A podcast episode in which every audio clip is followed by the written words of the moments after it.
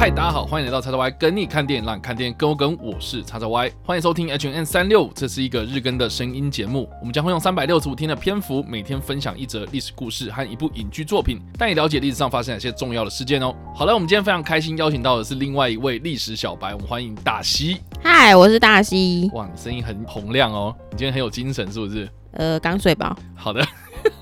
好，自从上次我们邀请了历史小白来到我们节目之后呢，好像大家就是反应还不错，就是说有人互动啦，哈，好像也不错。虽然有些人也有留言给我，都说什么啊，为什么要找这些他们一点概念都没有的人，然后来上我们节目？但是我必须跟大家讲，现在我们录音已经录了大概七十几集了，然后我有发现一件事情，就是说我自己录音的话，我可能一集大概会录到一个小时多，状况不好的话会录到两个小时。大家可能听到我们的成果啊，大概是十分钟啊，我五分钟到十分钟左右的篇幅。但是呢，你知道一个人录音呢，我可能会录到快要两小时哦。所以录音方面，我自己是觉得啥，如果有人一起来录音的话，有对谈的方式啊，哦，我会觉得我好像比较顺。所以今天就邀请大西来这样。所以你希望我跟你有什么对对话内容吗？没有，我我觉得我们我们你是不是要说，其实你山穷水尽了？哎，不是，我觉得我想要讲的是说呢，有一个历史小白的角色在旁边呐，哈，他适时的发问啊，就不会让我觉得说好像我在干对 跟空气讲话，然后我也是你知道啊？有时候自己录音录录录录到就是你讲一句话你。讲漏一个什么字，你就会觉得说啊，这样还在重讲一次。所以我通常一句话就会录，一直录，一直录，然后录了 repeat 好几次之后，然后取一个比较讲的比较好的这样。所以我就觉得说对谈，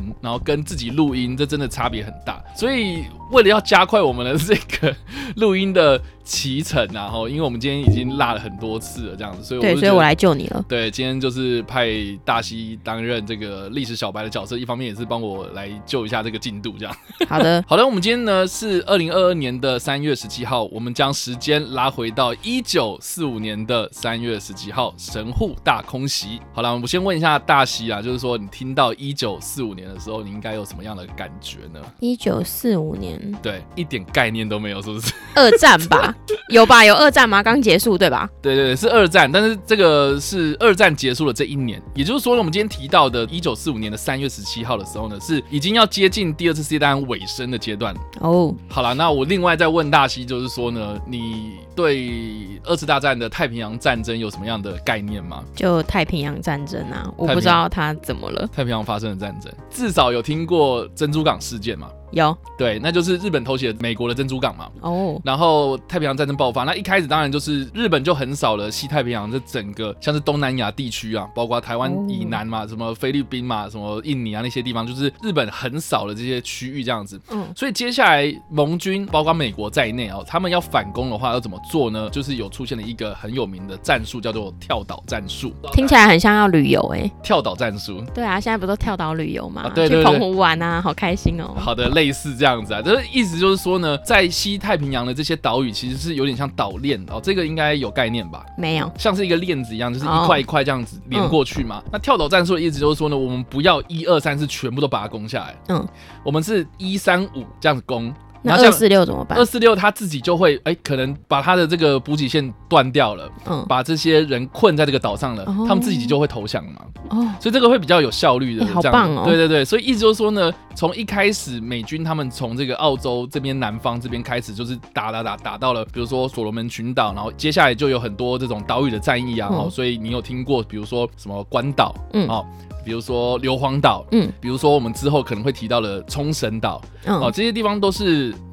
跳岛战术的其中几个目标啦。嗯，那今天我们要提到的，就是说呢，这个跳岛战术其实有很大的一个重要的战略意义，其实是要占领这些岛上的军事设施。那其中一个呢，就是机场。哦，所以就是说呢，这些盟军的军队呢，他们攻下这些岛之后呢，他们其实就是要取得所谓的制空权。嗯，也就是说呢，他们随着这占领这些岛屿，然后一步步的逼近了日本本土哦。嗯啊，那这个日本的本土的制空啊，就是他们的这些上空的。这些区域呢，开始就是出现了他们的国防漏洞嘛，嗯，也就是说呢，他们的岛屿越站越近哦，哦，他们飞机能够飞到的范围，其实就是越来越威胁到日本的本土哦，嗯，那这个时候其实到了就一九四五年的三月哦，或是我们之前在二月的时候提到，比如说硫磺岛战役等等哦，这些岛屿被占领下来之后呢，机场也被占领了，那开始美军他们就进驻了这些大型的轰炸机，嗯，然后这些轰炸机其实呢，我们之前有介绍过，在 B 二十九这种轰炸机呢，它的航程啊，哦，或是它的这些载弹量啊等等的，它其实都基本上就直接威胁到日本的本土了。这样，哦，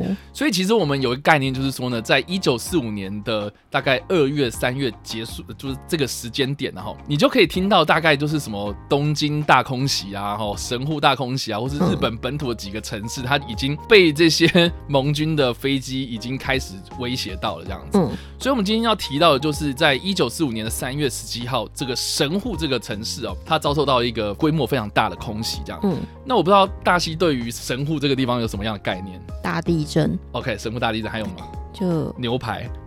哦，我不吃牛。OK，不吃牛。对啊，那神户，你知道它是一个什么样的城市吗？其实我不太清楚哎。我们听到神户，神户其实要联想到的是，它有很重要的港口设施。嗯，那有港口设施的话，那就是会有造船业啦，哦，重工业啊，或是一些商业经济的这些交易啊，什么活动这样子。所以其实神户这个地方对日本来说啊，是一个蛮重要的一个门户这样。嗯，然后也是这个很容易被侵略啊。对对对，也是这个海军他可能会这个叫进驻的地方这样。嗯，那当时在二战期间呢，神户这个城市呢，它其实是日本所有城市里面的第六大的城市。今天要提到的就是说呢，在一九四五年的三月十六号晚上到十七号的清晨之间呢。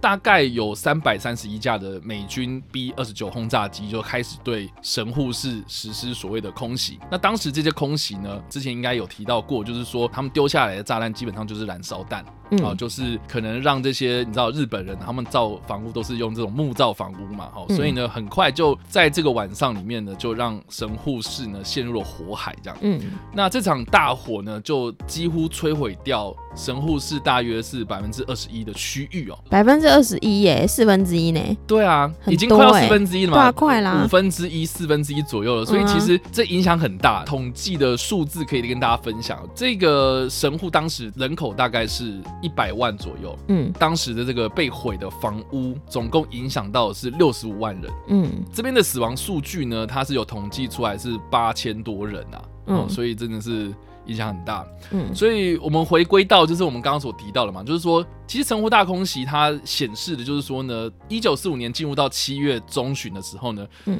日本他们本土的这个空防啊，基本上就是对美军的这些轰炸是没有什么抵抗能力的，嗯就等于是说我已经丧失了我的制空权，所以就等于是宣告了日本走向战败的命运这样。啊，当然了，我觉得我们在讲这种历史故事的时候啊，有些人的言论会出来，就是说啊，日本活该嘛，对不对？嗯你自己先去，对不对？你自己要想想看，你们侵略中国，然后造成了什么样的后果？那现在你们只是刚好而已啊，报应啊等等这样。哦对，但是我自己是觉得啦哈，历史当然不能这样说啦哈，就是说大家这样冤冤相报何时了？对啊，这个是其中一个嘛。那但是我是觉得说，每个都是你知道。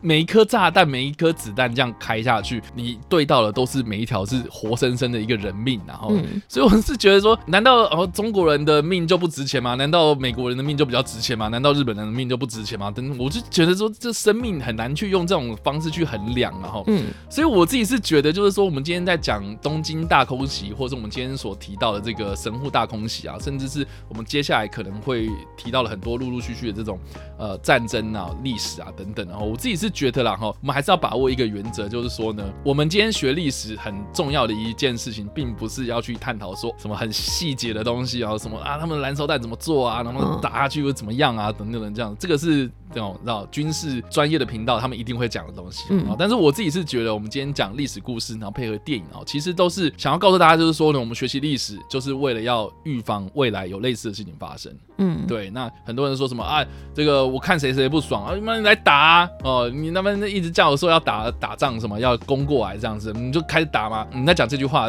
你要想想看，就是承担的后果会是什么，然后。嗯今天我们提到这个三月十七号，它其实只是第一次的神户大空袭，什么？所以后面还有所以其实，在一九四五年，就是更接近日本战败尾声的那个六月啊，其实、呃神户再度的受到空袭，他人都死光了，他还要继续空袭哦，就继续啊。而且呢，我觉得更夸张的就是说呢，我们刚刚所提到啊，呃，三月十七号这个空袭，它其实摧毁的是神户市区大概百分之二十一的区域嘛。啊，但在六月五号那一次哦，他们除了对于这些平民百姓无差别轰炸之外，他们又特别针对工业区进行轰炸，所以嗯大概呢，总共有五十一趴的区域受到破坏，所以整个一半的神户市又没了，这样。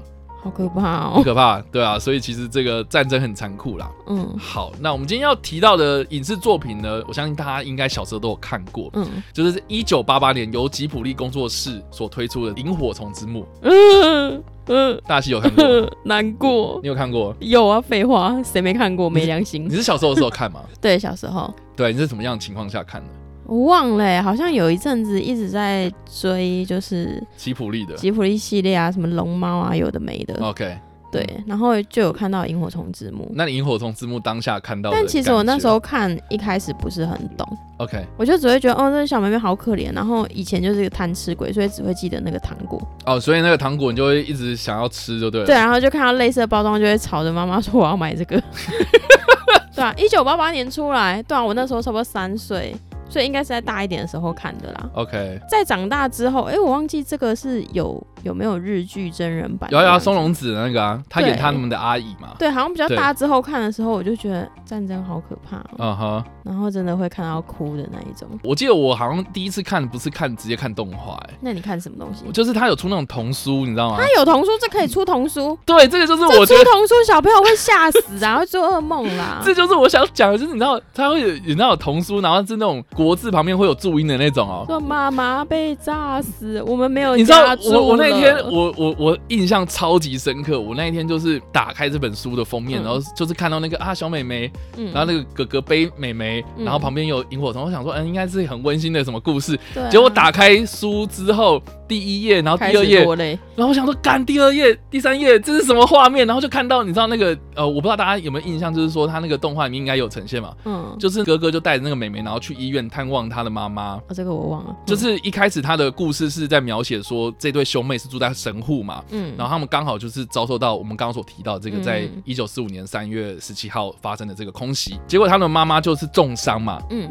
然后我不知道大家有没有印象，她就是全身绑着绷带，然后躺在医院里面，然后那个绷带就是白色的嘛，然后就会渗那个血出来那样。然后我小时候看到那本书，就是翻到那一页的时候，书里画出这个东西，对，然后我心想说，我靠，你为什么用这个画面？然后等一下，我比较好奇的是，你这童书哪来的啊？我忘记了，我好像是去一个亲戚家，然后翻那个书，然后重口味童书，我觉得超级重口味，因为它就是你知道宫崎骏系列，然后那一整套在那边嘛。嗯，吉卜力系列这样子，哦对，所以我就觉得哇塞，为什么会就是 这个幼小的心灵从此受到了这个很巨大的伤害，而且呢，最后面大家应该就知道说这部片它最后面的结尾是一个比较悲剧的东西嘛。嗯然后我看到最后面，然后那一页就是他那个哥哥倒在那个车站的那一幕，嗯你知道吗？就是嗯我想说，我靠，这个是什么故事？我小时候看到，我就觉得说，哇塞，这是我第一次接触到那种所谓的，我的我才认知到所谓的生死这件事情这样子。嗯所以我小时候甚至是反而是看到童书的时候，然后整个非常的震惊。所以这是一部以后要教小朋友生死非常好的东西。大概小孩三岁，你就可以给他看这个，我觉得是哎、或或五六岁幼稚园，他就会懂这个，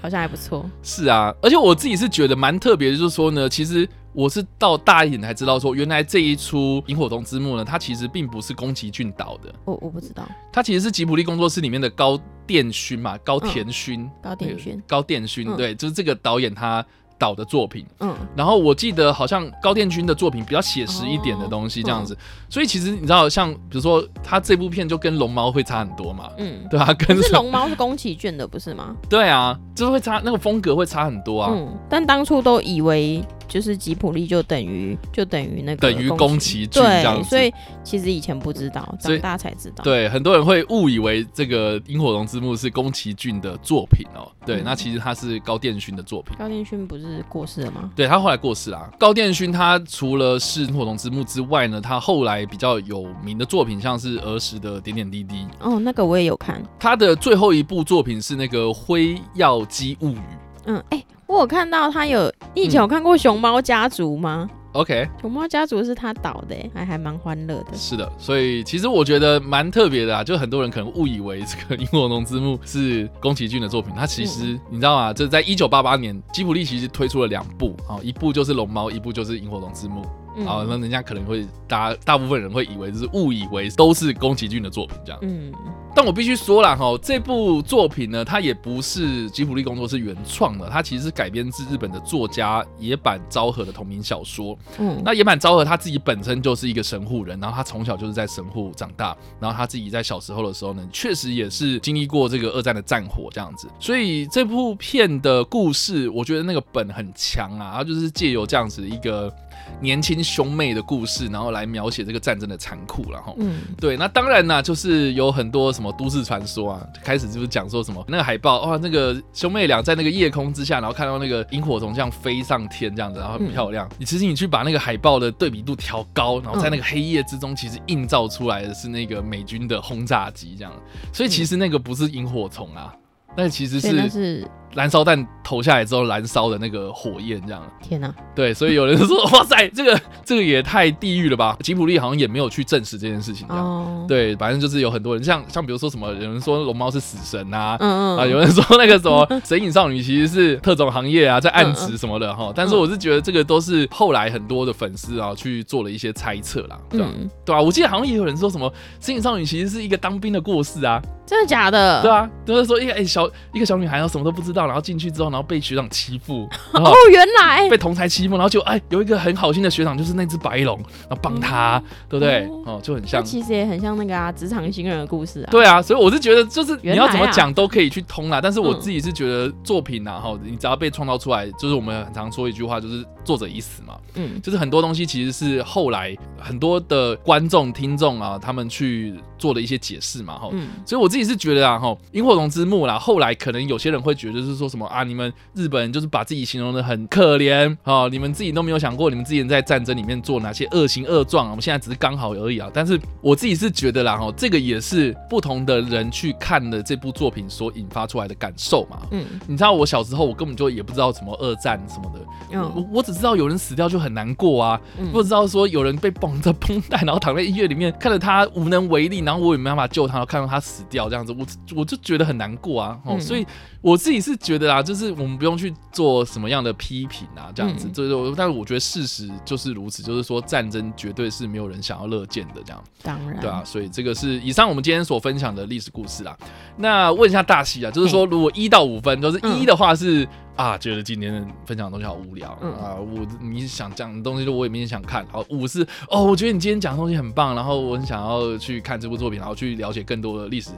的故事，那一到五分你会给几分？我给五分，真假的？对啊，大部分都给萤火虫之墓，不是给你啦。哦，好的，没有啦，没有。其实因为你你你在讲那个，你前面在讲说神户大空袭，然后不知道讲到哪里，什么什么，嗯，有丢什么榴弹还是什么之类的那一种。我其实那时候脑中就一直浮现萤火虫之墓的海报了。哦，其实你就已经想到了。对，我想到，然后后来你讲说哦是萤火虫之墓，我就觉得哦真的 perfect。没错，没错。